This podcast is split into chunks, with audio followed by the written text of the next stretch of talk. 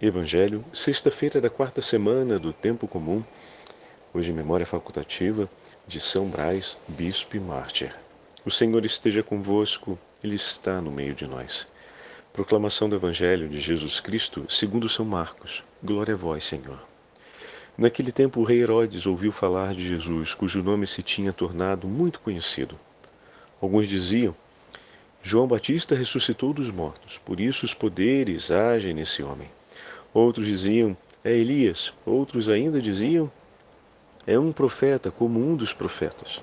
Ouvindo isso, Herodes disse: Ele é João Batista. Eu mandei cortar a cabeça dele, mas ele ressuscitou. Herodes tinha mandado prender João e colocá-lo acorrentado na prisão. Fez isso por causa de Herodíades, mulher de seu irmão Filipe, com quem se tinha casado. João dizia a Herodes: não te é permitido ficar com a mulher do teu irmão? Por isso, Herodíades o odiava e queria matá-lo, mas não podia. Com efeito, Herodes tinha medo de João, pois sabia que ele era justo e santo, e por isso o protegia. Gostava de ouvi-lo, embora ficasse embaraçado quando o escutava.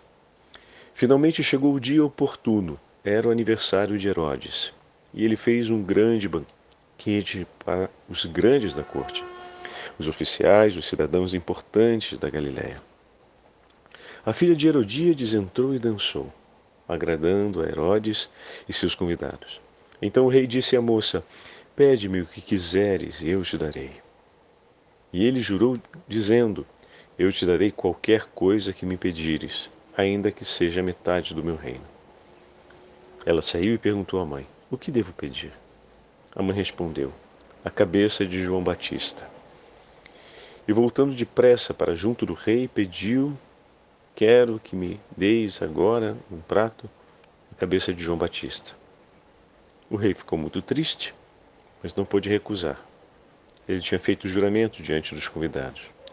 Imediatamente, o rei mandou que um soldado fosse buscar a cabeça de João. O soldado saiu, degolou-o na prisão. Trouxe a cabeça num prato e a deu à moça ela entregou a sua mãe. Ao saberem disso, os discípulos de João foram lá, levaram o cadáver e o sepultaram. Palavra da salvação. Glória a vós, Senhor. Sexta-feira da quarta semana do tempo comum. Hoje, memória de São Brás, bispo e mártir, em nome do Pai, do Filho e do Espírito Santo. Amém. Queridos irmãos e irmãs, hoje a Santa Liturgia nos entrega a continuação do sexto capítulo do Evangelho de São Marcos, juntamente com duas memórias litúrgicas muito importantes para nós. A memória do bispo e mártir São Brás e a memória do Sagrado Coração de Jesus. Estamos na primeira sexta-feira do mês e recordamos nesse dia o Sagrado Coração de Jesus. Olha que maravilha, meus irmãos. E o texto que nos acompanha é a narrativa de São Marcos a respeito do martírio de São João Batista. Mas, Padre Fábio, como assim as três realidades se encontram? Sempre de uma maneira extraordinária e especial, o Senhor nos apresenta essa esse entrançar-se dos temas litúrgicos ou das memórias como um grande dom e tesouro. São Brás também entregou sua vida por amor a Cristo, anunciando o nome do Senhor e ensinando os povos o caminho na Armênia, né? na atual Armênia, a região onde ele viveu, o caminho que leva a Deus. E realizou prodígios realizou também inúmeros milagres. O milagre mais conhecido e aquele que nós difundimos né, com a tradição nos nossos tempos foi da cura da criança que ficou com uma espinha presa na garganta e dessa forma a livrou da morte a um pedido de sua mãe. E com isso ele fez, ele tomou consigo o sinal da cruz, né, são as velas, a gente normalmente olha para as velas, mas elas não representam outra coisa senão a cruz Ele, com o sinal da cruz, livrou da morte aquele que estava condenado à morte. Olha que lindo! João Batista entregou sua vida anunciando o precursor. E o Sagrado Coração de Jesus é o próprio Senhor, que está diante de nós e derrama seu sangue pela nossa salvação. João Batista derramou o seu sangue anunciando a vinda do, do precursor, anunciando a vinda do Salvador, do Senhor. E os, pelo sangue de Jesus derramado na cruz, nós fomos salvos da morte.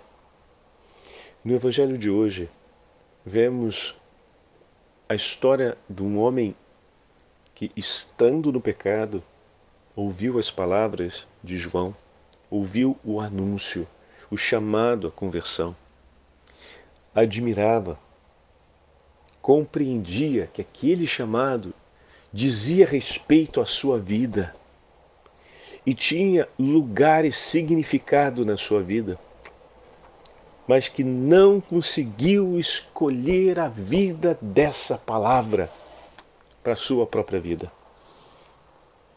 A palavra do Senhor, ela vem para curar as nossas feridas. A palavra do Senhor vem para restabelecer a vida sobre as realidades de morte que trazemos conosco. Também Herodes estava morto por seus pecados.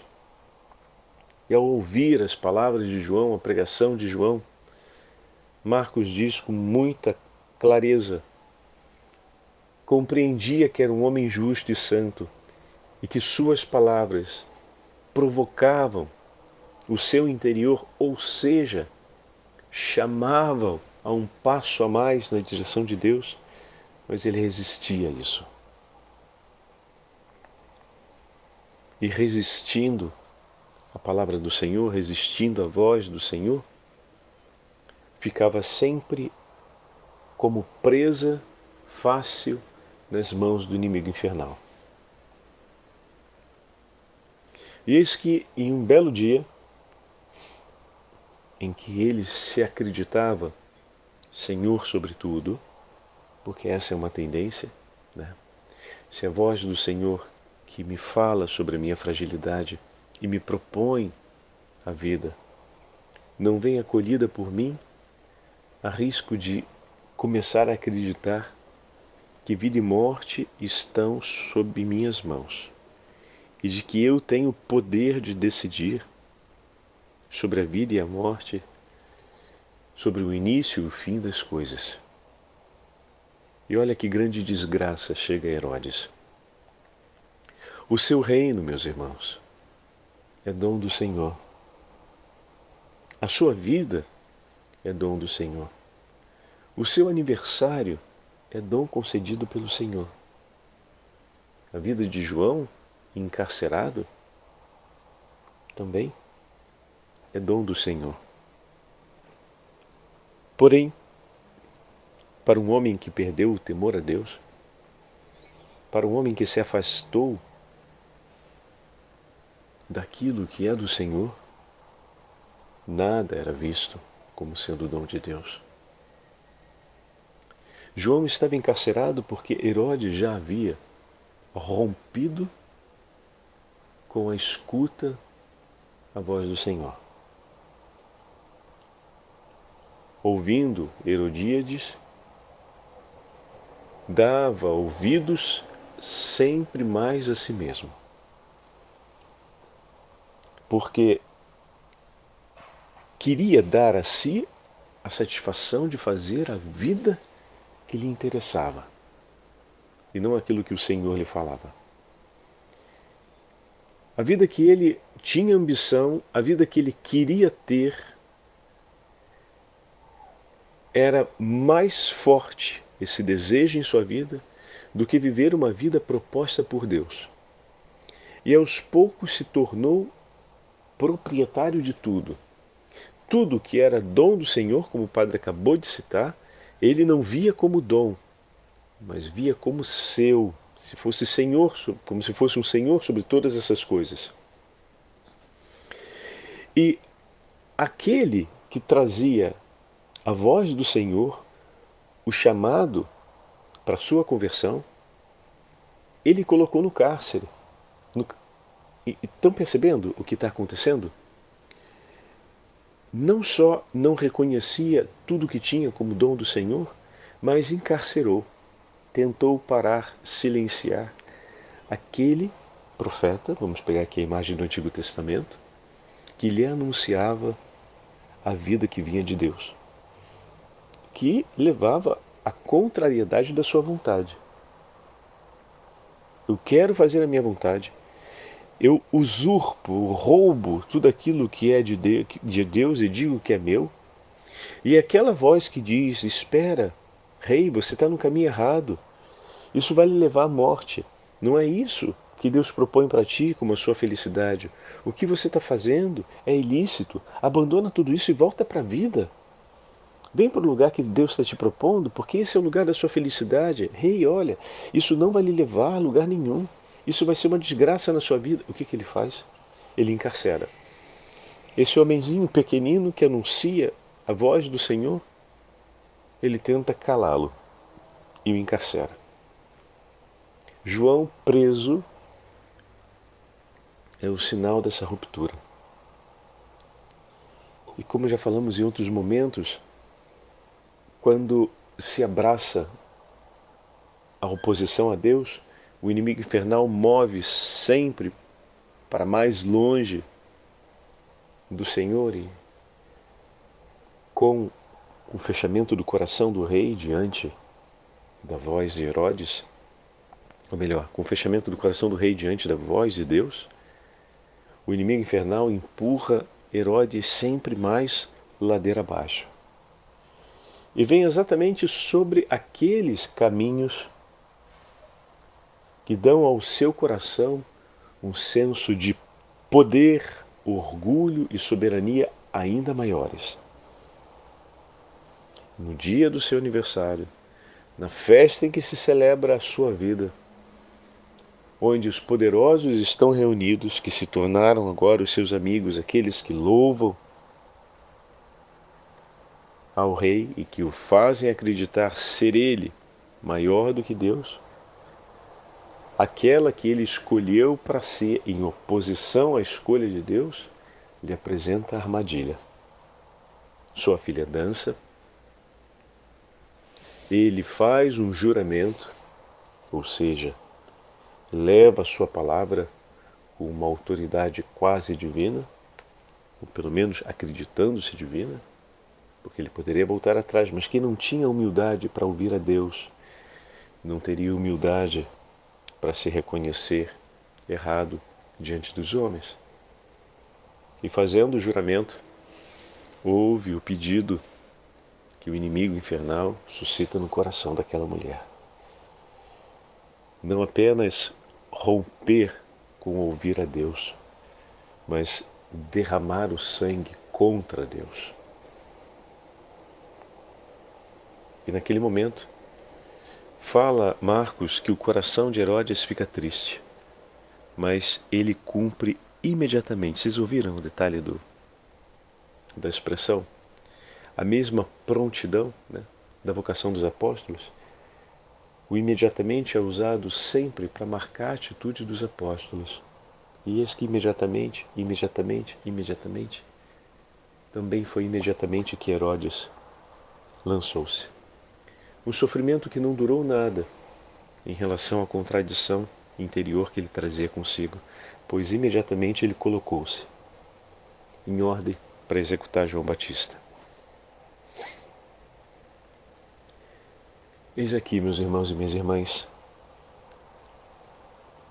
Hoje o Santo Evangelho nos chama a esse ato de humildade de entrega, reconhecendo que tudo é o caminho oposto ao de Herodes. Tudo em nossa vida nos foi concedido por graça de Deus.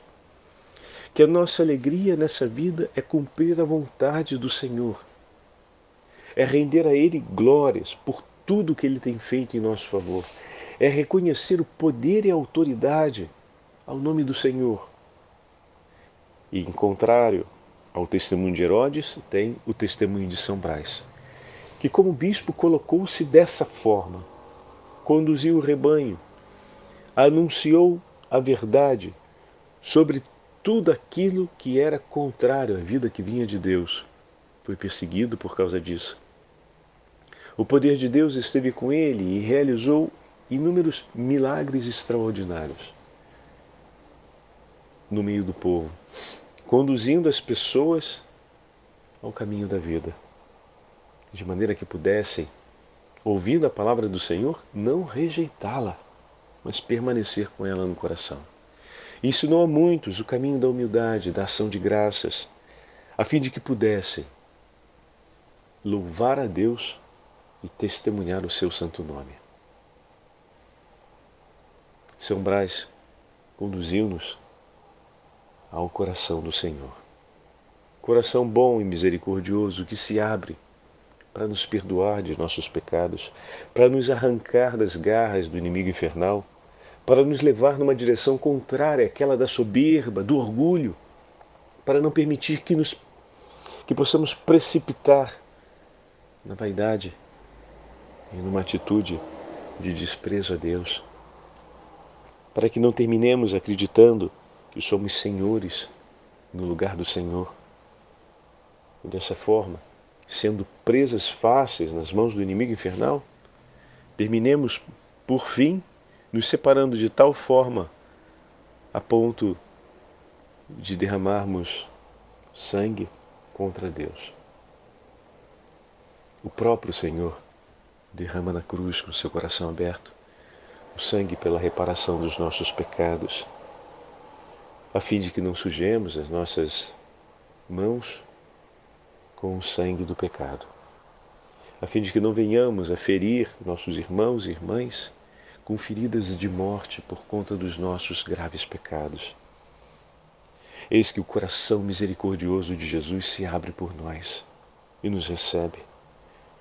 Aquele que para Herodes foi anunciado, mas não foi aceito aquele diante de quem Herodes terá curiosidade, mas não terá mais do que isso, porque não se aproximará de Jesus e não o encontrará como aqueles que buscam a Deus, mas com um coração cheio de desprezo.